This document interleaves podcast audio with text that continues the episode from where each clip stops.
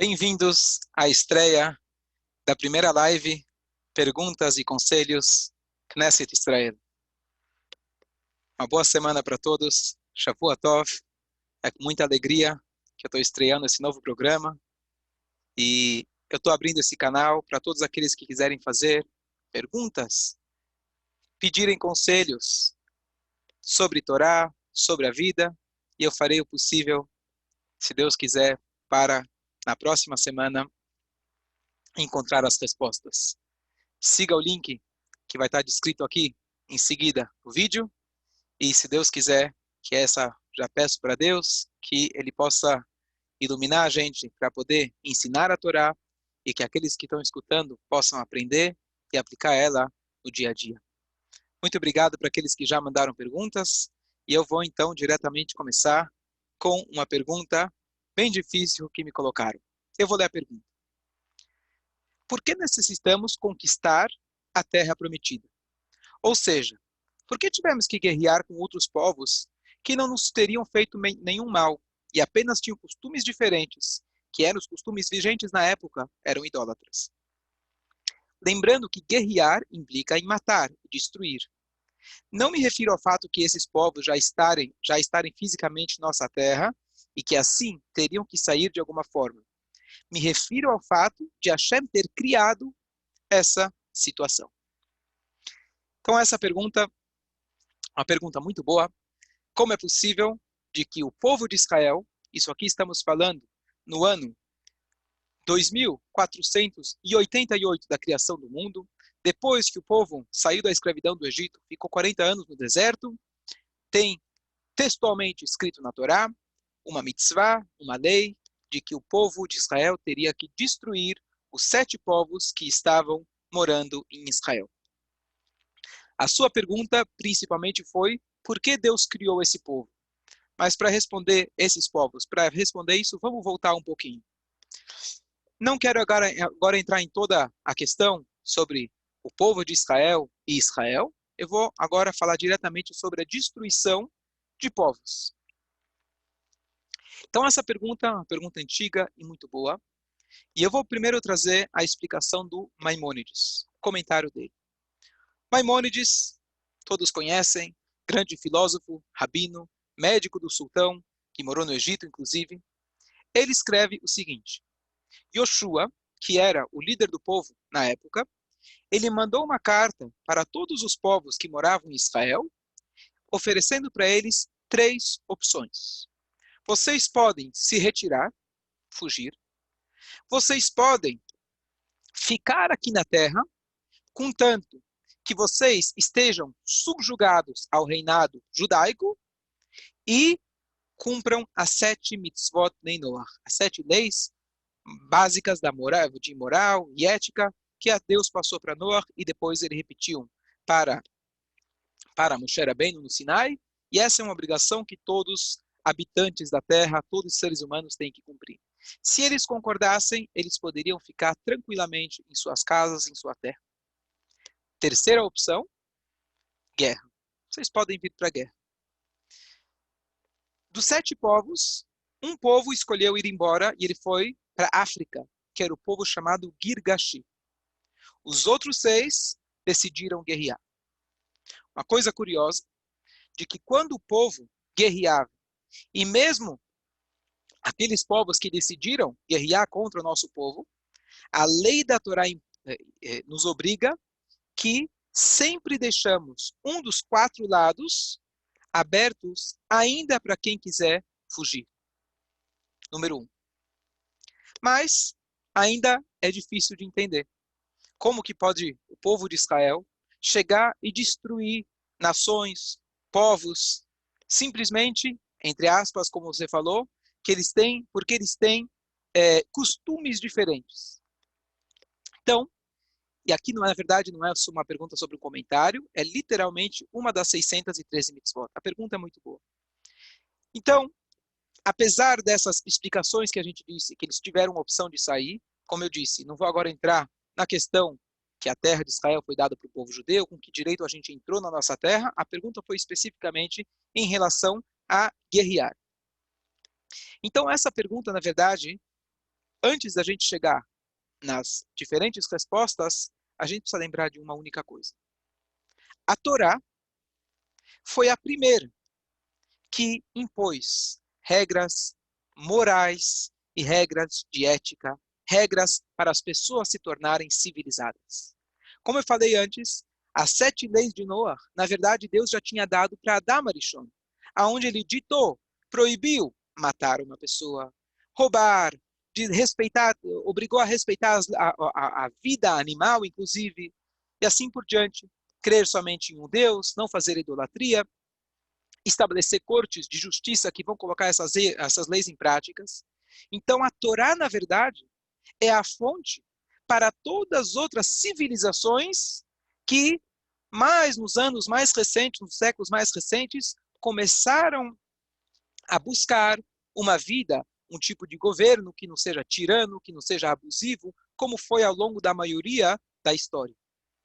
Inclusive, se tem um livro conhecido sobre a comparação das leis daqueles fathers, aqueles que fizeram, na verdade, os códigos de leis americanos originais, Human Rights, The Code of Human Rights, onde se faz todo um estudo, não profundo, muito prático, provando e mostrando a história de que aqueles que estabeleceram os direitos básicos humanos se basearam diretamente na lei da Torá.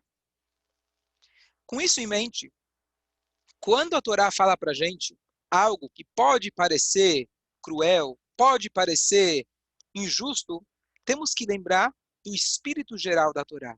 A Torá foi a primeira e é aquela que se mantém sempre impondo a moral, impondo a tranquilidade, impondo a paz. Vamos agora para a resposta de um livro chamado Sefer Achinuch. Esse livro é, na verdade, do século XIII e ele é um livro aceito por todas as camadas do povo de Israel. E ele, Sefer Achinuch, Hinuch significa é, educação. E ele vem, na verdade, explicar cada uma das 613 mitzvot que estão descritas na Torá. Então, Sobre essa mitzvah, eu vou agora fazer a leitura, já traduzindo, mas diretamente desse livro, para você ver, você que fez a pergunta, que a sua pergunta está exatamente nessas palavras nesse livro. Qual é a mitzvah? Primeiro ele define qual é a mitzvah. Só lembrando, vou falar depois que essa mitzvah não se aplica hoje em dia de forma nenhuma. Mas diz aqui qual é a mitzvah. Esse é, a, a, essa mitzvah está descrita na Torá, em Dvarim, Deuteronômio 7, 2. Acharem taharim otam. Destrua, destrua eles. Knani, Aemori, Ahiti, ele descreve aqui quais eram os sete povos. Por quê? Ele fala o seguinte, lembrando que essa é uma opinião, uma, uma resposta, entre outras. Porque esses sete povos, diz o Sefer Ahinur, são aqueles que começaram a fazer todos os tipos de idolatria. E todas as coisas que são abomináveis e odiadas para Deus. Portanto, sendo eles a base de toda, de toda idolatria, que é a nossa que é o oposto ao nosso alicerce mais essencial, que é acreditar num único Deus, nós fomos é, ordenados a é, é, é, acabar com eles e que não haja sequer lembrança deles aqui na Terra. E assim a gente também tem um efeito colateral positivo, que a gente não vai aprender dos seus caminhos. E assim a gente não vai fazer, o povo de Israel não iria fazer a idolatria é, a, a servir idolatrias dos, dos deuses que eles serviam. E não pergunte, agora a sua pergunta, por que esses povos malvados foram criados? Porque a gente sabe que na prática, Deus dá o livre-arbítrio para cada ser humano, agir bem ou o contrário. Ninguém vai forçar ele, e nem Deus, para ir escolher para um lado ou para o outro. Esses povos, eles escolheram ter essas atitudes. A tal ponto que chegou, ah, chegou, chegou ao seu limite, ao ponto que Deus decidiu que eles deveriam morrer. Inicialmente, quando eles foram criados, eles poderiam ser, eles foram criados é, para o bem. E, e assim também, aproveitando, essa é a ideia da destruição do povo chamado Amalek.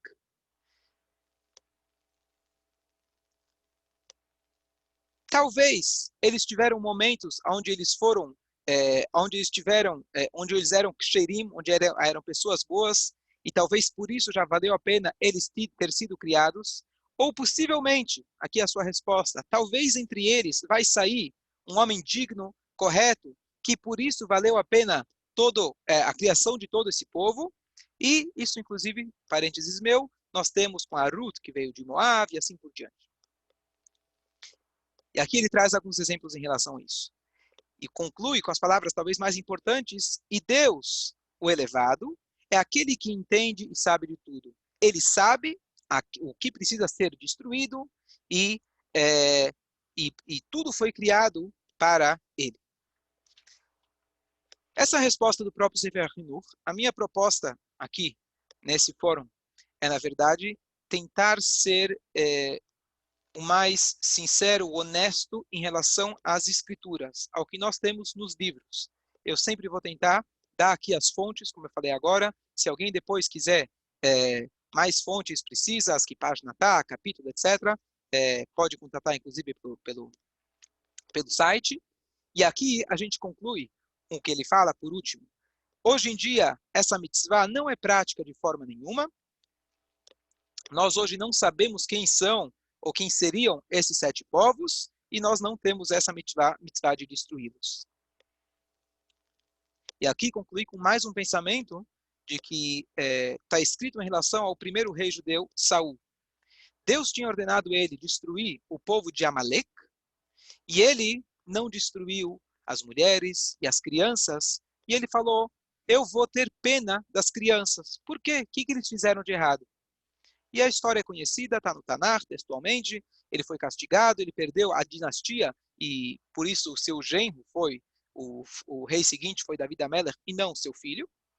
E a frase que nossos sábios dizem é: quando alguém tem piedade num momento que ele deveria ser cruel, ele vai ser cruel num momento que ele teria que ter piedade. Quem conhece a história o rei Saul teve um ato extremamente cruel quando ele matou dezenas de Koanim, sacerdotes, na cidade de Nov. A história está no Tanar, e isso dizem nossos sábios que é uma consequência dele ter tido piedade numa hora que deveria ter crueldade. Eu vou concluir por aqui esse pensamento. Tem muito mais o que dizer sobre o assunto. Realmente é um assunto difícil, mas aqui como tudo, cabe um pouco de fé. Se a gente acredita no médico, quando ele dá um remédio azedo, a gente toma. Esse remédio não é fácil, especialmente para nós, nos dias de hoje, que, Baruch Hashem, a moralidade, a ética, está se difundindo cada vez mais versus o que era antigamente. Mas essa é a mitzvah, eu trouxe aqui uma das explicações, espero que tenha feito jus à pergunta. Minyan, segunda pergunta. Minyan é o quórum de 10 judeus, homens, que precisam para fazer, digamos assim, determinados rituais, rezas, preces. Eu vou falar a pergunta nas palavras da pessoa que perguntou. Todas as perguntas batidas com respostas incompletas diz que a mulher não precisa fazer mitzvot que tenham horários marcados, correto? Pois bem, se estou no enterro de meu pai, onde eu, mulher, sou a décima pessoa, por que não conto para o minyan e assim pode poder ser dito todas as rezas? Bom, eu li a pergunta completa, só que eu tenho primeiro um comentário. Todas perguntas batidas com respostas incompletas. Eu não sei ao que você está se referindo, se quiser pode me escrever depois. Se eu souber quais respostas que te deram aí e quais foram as perguntas, eu vou poder dizer se estão completas ou incompletas. Mas eu entendo que a tua intenção aqui é alguma, é, vem aqui no espírito de sentimento de que as mulheres, Deus nos livre, são inferiores no, do que os homens no judaísmo. Eu não vou me prolongar nesse assunto porque não foi essa a pergunta, mas só vou deixar claro que em Gênesis nós temos a resposta. Deus, Betzelem Elohim Bara Otam, Zaharu Nekevá Baraotam, são as palavras em hebraico, eu fiz questão de falar. foram criados à imagem de Deus, o macho, o homem e a mulher. Foram criados à imagem de Deus. Isso está escrito em Bereshit. Tudo que possa te parecer no judaísmo que contraria essa regra, você precisa cavar um pouco mais fundo.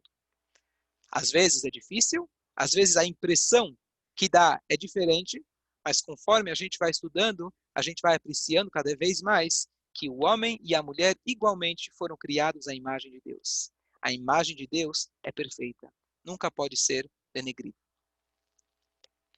Agora, a sua pergunta é a seguinte: você dramatizou, muito bem, e colocou se eu estou no enterro do meu pai, ou seja, uma situação né, muito, muito triste, e eu tenho nove homens, e eu não vou poder recitar o quê? O Kadish. Kadish é aquela prece, aquela reza que fazemos, normalmente durante a reza, especialmente aqueles que estão de luto ao longo dos 11 primeiros meses do falecimento de um parente próximo. Então, para te dar uma resposta completa, vamos é, entender alguns conceitos primeiro.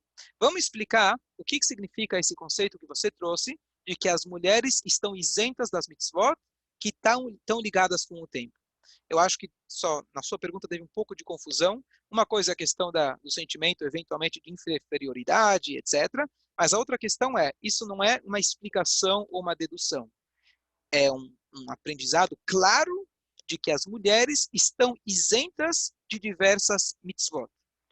Isso, isso consta no Talmud, no Tratado de Kiddushin, e ele traz para a gente uma, toda uma, é, no, na, na página 34b, e basicamente é um estudo profundo para a gente entender como que se aprende isso. A gente sabe que a Torá é, oral é aquela que diz, é, é, revela para a gente, explica para a gente a Torá escrita, mas ela aprende, na verdade, de que as mulheres se aprende, na verdade, do tefilim e do estudo da Torá, o estudo da Torá, a obrigação de estudar a Torá, consta textualmente na Torá, vestinantam levanecha, vai ensinar para os seus filhos, filhos homens.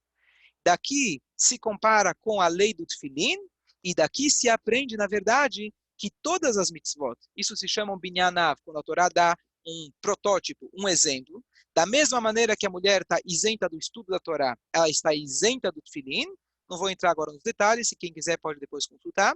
A mulher está isenta de tudo que é parecido com o tefilim.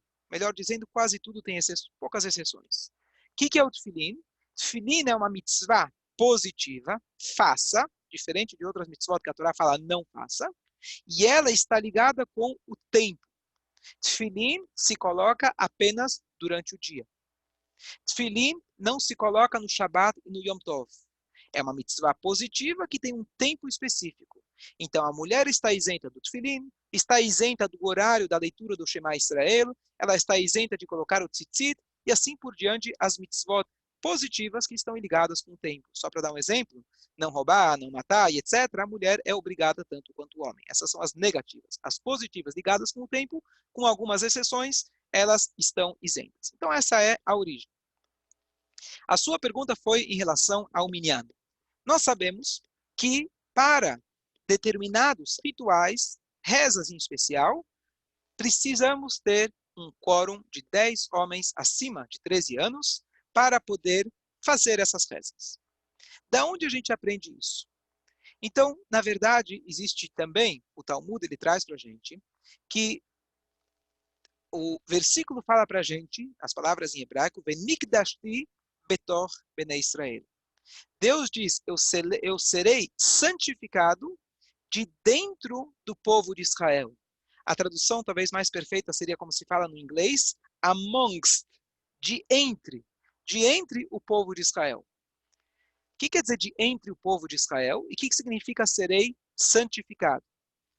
Então, duas coisas. Santificado, em hebraico se fala kadosh, então a interpretação é que se refere a todas as as, é, é, é, todos os rituais que são denominados kadosh, sagrados, claro, tudo é sagrado, todos os rituais, todas as mitzvot, mas tem aqueles que são mais sagrados e são chamados de sagrados, essas coisas precisam ter esse quórum de dentro do povo de Israel. O que, que significa de dentro do povo de Israel?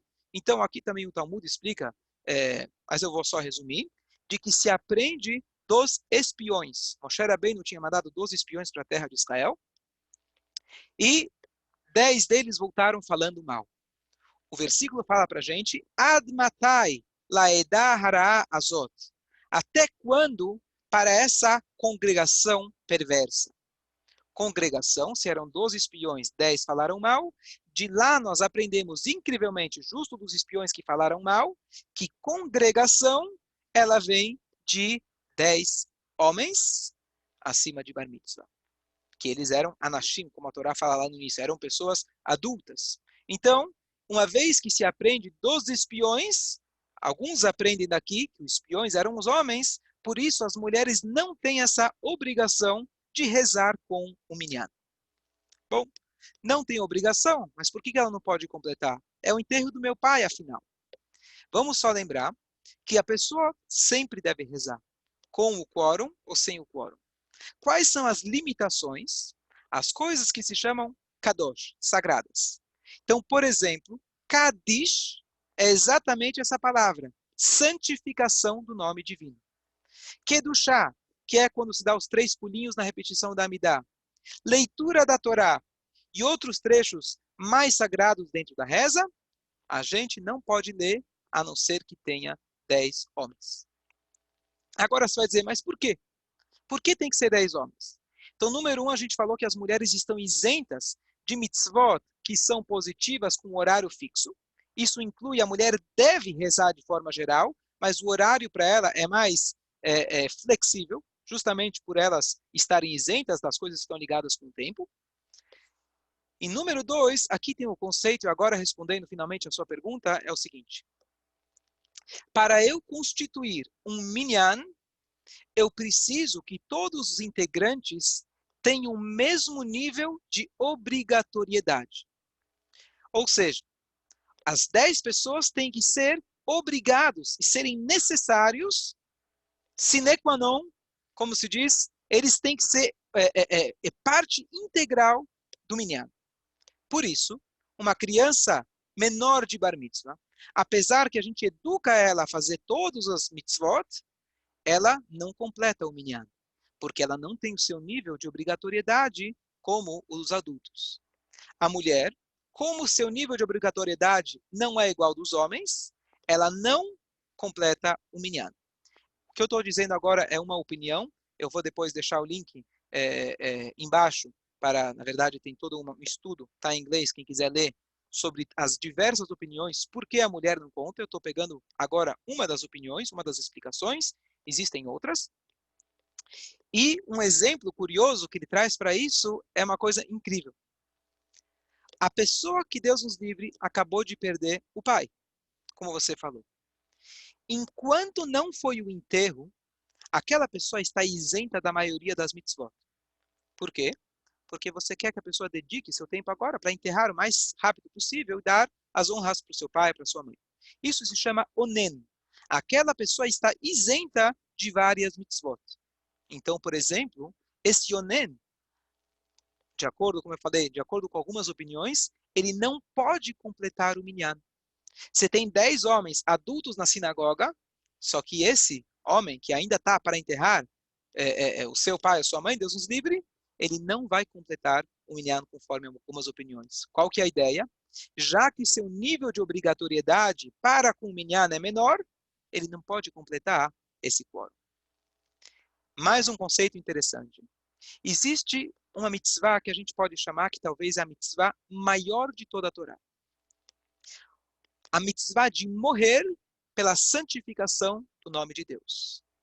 Que justamente compartilha dessa palavra também que nós devemos ser sagrados para Deus e quando a gente faz isso, nós estamos glorificando e santificando o nome de Deus. Essa mitzvah se chama Kiddush Hashem, santificar o nome de Deus. No modelo original, isso significa quando uma pessoa ela é ameaçada de morte, por exemplo, para fazer idolatria. Se você não fizer, nós vamos te matar. Então, nós sabemos que a idolatria é uma das três, é, uma das três transgressões que a pessoa deve entregar a sua vida, morrer e não transgredir. Qual que é a mitzvah? Se a pessoa morreu, entregou sua vida por isso, ele morreu e ele fez essa maior mitzvah, que é morrer pela santificação do nome de Deus. Essa mitzvah tem um detalhe que ele incrementa essa mitzvah. Essa mitzvah, quando ela é feita com minyan, com 10 pessoas, ela é um kiddush Hashem, uma santificação do nome de Deus, berabim, publicamente. E isso tem um valor agregado à mitzvah infinitamente maior. Então, conforme uma das opiniões, como eu falei, depois podem olhar mais detalhes, as mulheres têm a mesma obrigação, isso não é opiniões, a mulher tem a mesma obrigação dessa mitzvah. Se uma mulher for obrigada a se ajoelhar para uma estátua, Deus nos livre, ou morrer, ela deve optar por morrer, tanto quanto o homem. Por isso, nessa situação, diz esse comentário, a mulher completaria o minyan tanto quanto os homens. Portanto, a gente vê daqui o conceito que o minyan, a limitação da mulher para o minyan, não é por exclusão ou qualquer outro tipo de inferioridade, e sim uma questão técnica. Tanto é que morrer pelo nome de Deus é algo muito mais importante, incomparável com dizer um Kadish, e nesse caso, como eu falei, a mulher pode ser que seja contada. Eu não vou entrar em todos os detalhes, a minha ideia aqui é apenas passar um pensamento geral. Eu só quero concluir com é, mais um pensamento. O Kadish é muito importante ser dito por um pai, por uma mãe, mas os livros nos ensinam que muito mais importante que o Kadish, sem desmerecer, claro, temos que fazer de tudo para ler o Kadish ou no mínimo contratar alguém que faça durante os primeiros 11 meses e a cada ano no aniversário de morte. Mas o que mais conta é os filhos representarem a dignidade e a educação que o pai ou a mãe tentou passar para eles com as suas atitudes. A melhor maneira da gente louvar e elevar a alma do falecido é louvar a Deus e elevar a alma do falecido é quando nós temos uma conduta de filhos adequados, de filhos exemplares no nosso dia a dia. E por último, complementar com uma história muito bonita, que haviam dois mestres racídicos 200 anos atrás, Rabbi de Lijensk e Rab Zushe da cidade de Anipoli. Conto que uma vez os dois foram presos, seja lá qual for o motivo. E na cela onde eles estavam, junto com outros criminosos, não judeus, eles, né, dois rabinos foram presos, eles estavam lá e eles queriam rezar, queriam estudar. Só que eles tinham lá uma latrina, aonde os presos faziam as suas necessidades. E quando você tem essa situação, com cheiro, etc., você não pode rezar. Então, de repente, um deles começou a ficar muito triste. O que, que eu faço agora? O irmão virou para ele e falou: Por que, você está triste? Ele falou: Bom, a gente está preso, tudo bem, mas eu não posso nem me conectar com Deus, estudar, rezar. Ele falou: Como não? A gente não rezando e não estudando, estamos fazendo a vontade de Deus. Porque Deus estabeleceu que quando estamos nessa determinada situação, não se deve estudar. Naquela hora, então, eles ficaram muito felizes. A história conta que eles começaram a dançar. Começaram a dançar. Os presos também não tinham muito o que fazer lá. Entraram na dança, começaram a dançar. E aí chegou o guarda, policial, falou: O que está acontecendo? E os outros lá apontaram para os rabinos. E eles apontaram que sabiam que tinha alguma, alguma coisa a ver com a latrina. Ah, é? Essa latrina está deixando vocês felizes? Deixa eu tirar ela daqui. A história conta que o guarda tirou ela de lá e eles agora sim dançaram com muita alegria que eles poderiam voltar a estudar a Torá.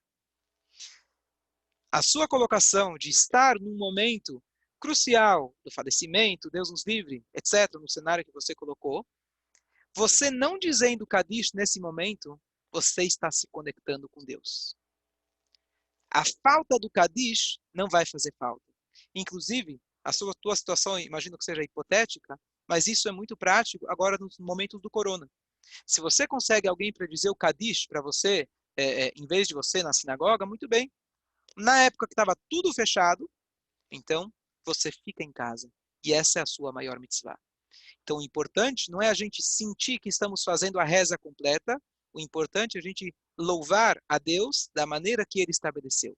Espero ter é, esclarecido essa pergunta. Vamos passar para mais uma. Pergunta interessante. Aliar para Israel. Um jovem é incentivado pelos pais a fazer aliar sozinho para Israel. Ele inicialmente nem pensava nisso. Estimulado pelos pais, decide fazer aliar e faz.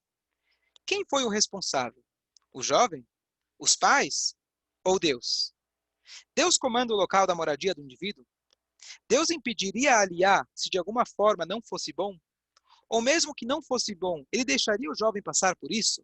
Ou fazer aliar é sempre bom? Sua pergunta é muito boa.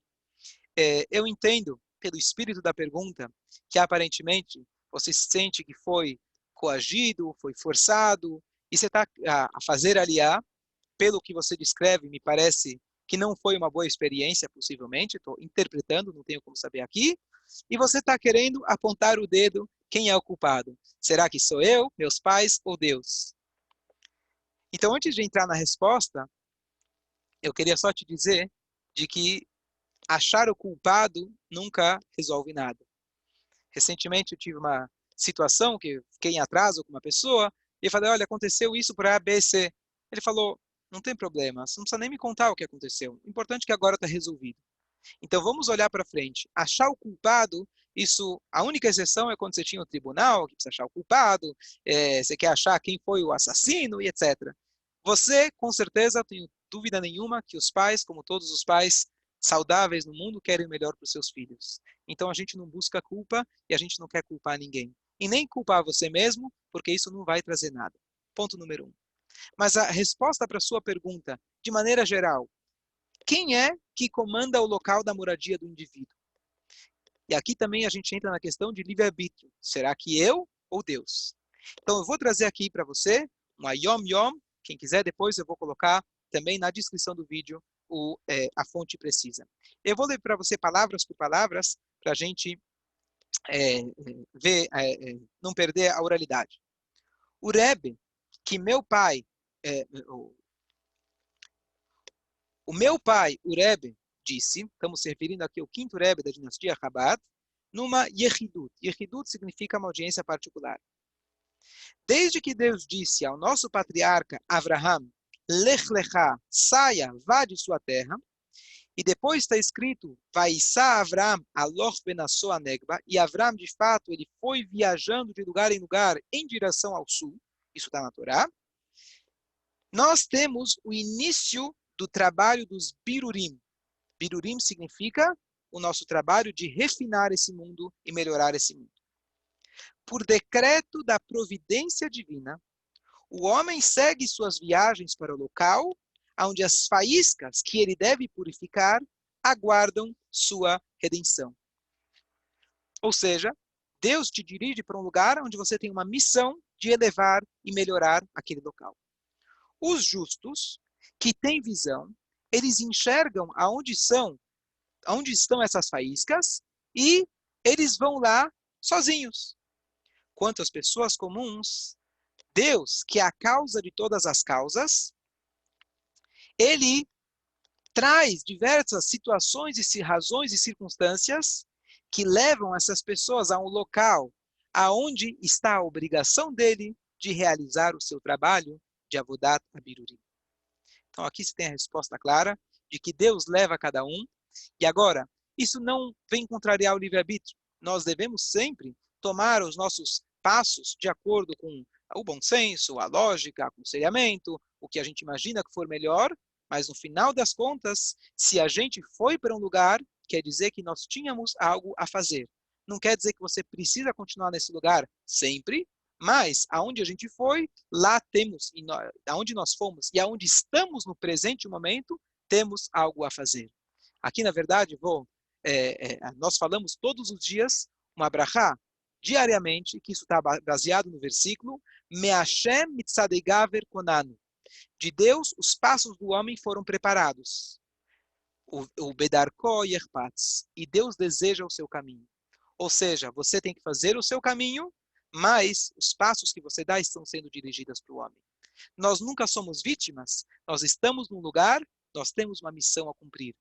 Uma história rápida, o Rebbe, uma vez tinha uma pessoa que estava no hospital, o filho dele foi pedir uma brachá para o Rebbe. E o Rebbe falou para o filho, olha, no momento que teu pai fizer o que ele tem que fazer no hospital, se referindo a essas faíscas, ele vai poder voltar para casa. E assim foi. Ele procurou alguma pessoa que ele pudesse inspirar para Torá, ou mesmo não judeu, e assim foi. Ele depois voltou para casa. Para ele não pensar que era uma brincadeira ou só uma forma rabínica de resolver as coisas, passou um tempo, o Rebbe perguntou para ele, que questionou o que, que ele fez naquele dia no hospital. Nós nunca estamos presos, nós nunca somos vítimas. Se estamos num lugar, procure o que você tem que fazer. Se você quer mudar desse lugar e por qualquer motivo você não consegue sair desse lugar, saiba que por enquanto você tem uma missão a cumprir. Quando você cumprir, você vai saber que realmente você vai ser, Deus, se Deus quiser, vai permitir que você vá para outro lugar.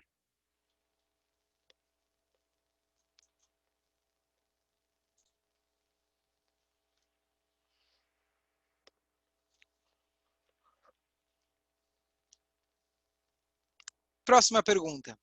Uma viúva que acabou se casando duas ou três vezes, com qual das mulheres ele vai ficar quando Mashiach chegar?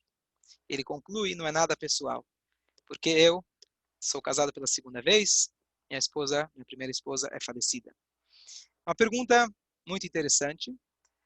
Mashiach, nós acreditamos que quando Mashiach vier, vai haver a ressurreição dos mortos, e essa é uma das dos 13 princípios da fé judaica. O último deles, justamente, é que anima min bemunash eu acredito claramente, com uma fé completa, em Triat Metim, literalmente a ressurreição dos mortos. O que acontece?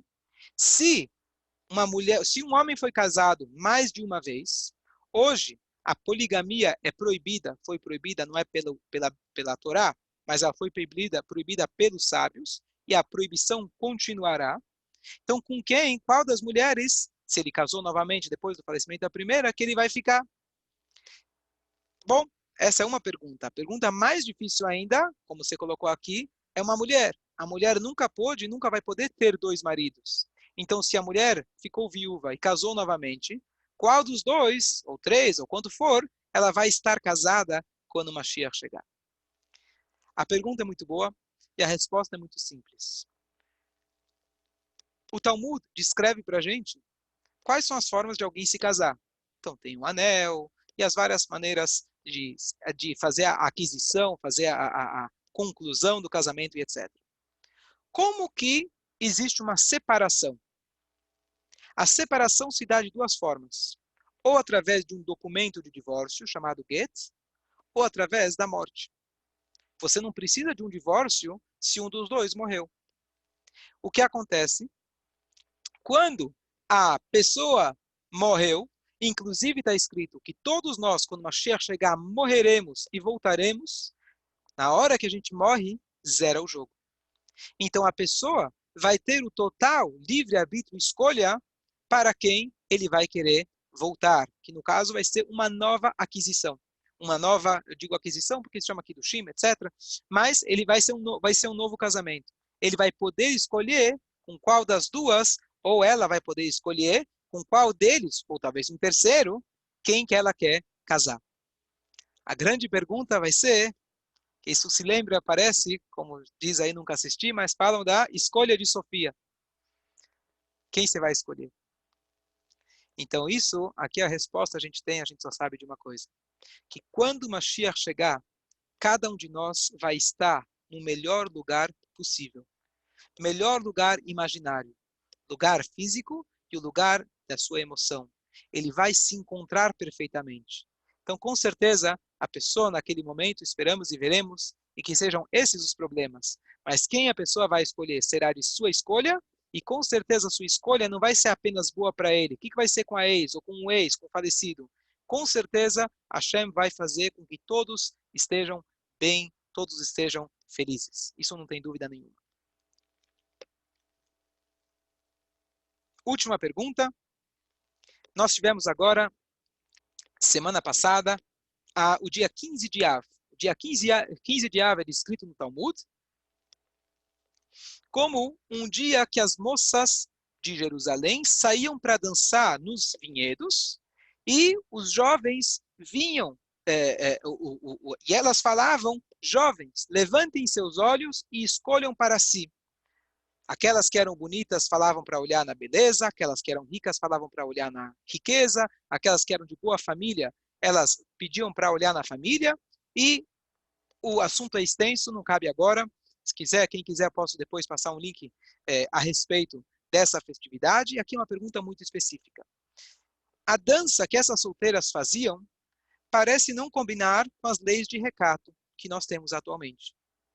Essa dança, que os homens aparentemente iam lá e viam elas dançando, isso não é uma forma recatada de se conhecer uma moça. Então, ela está questionando isso. Então, a sua pergunta é muito boa e ela foi trazida, foi respondida por vários sábios. Eu vou trazer três respostas. A primeira é de um sábio do século 17. Ele se chama Rav Yaakov Kuli. Ele é autor de um livro fantástico chamado Me'am Loez. É uma coletânea de todas as partes homiléticas, histórias e ensinamentos do Midrash, que comenta todo, todos os 24 livros da Torá. Então, se você quer ler as histórias da Torá, esse é o livro ideal. Então, ele traz a seguinte explicação. Simples, que era Ora'at Sha'ah. Isso era uma orientação pontual apenas para aquele momento. Existe esse conceito, como a gente conhece, de profeta Elial. Algumas situações, um profeta, um rabino de grande porte, ele pode é, abrir exceções na lei, isso com muito cuidado, que ninguém faça isso em casa, isso é um outro momento explicar como que se faz isso, mas ele, ele pode fazer exceções pontuais na lei em alguns casos. Então ele diz que aquilo foi algo momentâneo. Por quê? Porque o que acontece é que havia na época uma das tribos de Israel que elas foram excomungadas por seu comportamento terrível. Eles é, violentaram uma mulher até a sua morte. Então as tribos de Israel é, deixaram eles de lado e, inclusive, decidiram não se casar com ninguém dessa tribo. E o que acontece? Nenhuma mulher poderia se casar com um homem da tribo de Binyamin. Só que, depois, inclusive, o povo de Israel estava fazendo guerra com eles, e se eles fossem até o fim, iria se extinguir completamente essa tribo de Binyamin. Então, rapidamente, eles decidiram que a gente precisa casar essas, precisa casar a tribo de Binyamin. Então, por isso, as moças, elas que estavam proibidas de se casar com os homens da tribo de Benjamim, elas fizeram esse shidur rápido para que os homens rapidamente pudessem se casar e garantir a continuidade de uma tribo de Israel. Ou seja, era uma causa nacional e tinham sábios lá suficiente para poder permitir aquilo de forma pontual. Essa é a opinião dele.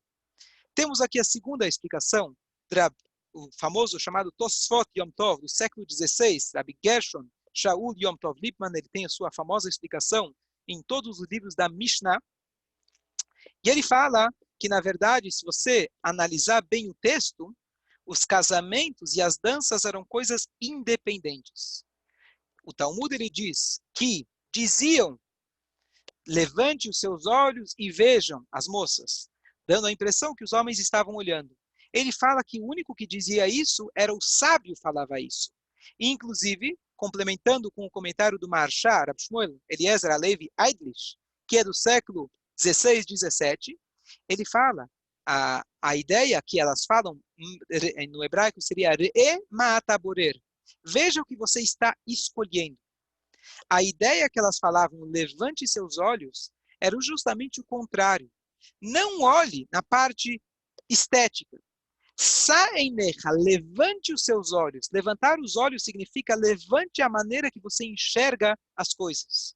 Vá para um patamar mais elevado para você poder escolher adequadamente a sua esposa. A única coisa que se aprende daqui, é, dessa passagem e de outras, de que sim, o homem antes de se casar, ele deve olhar na sua esposa.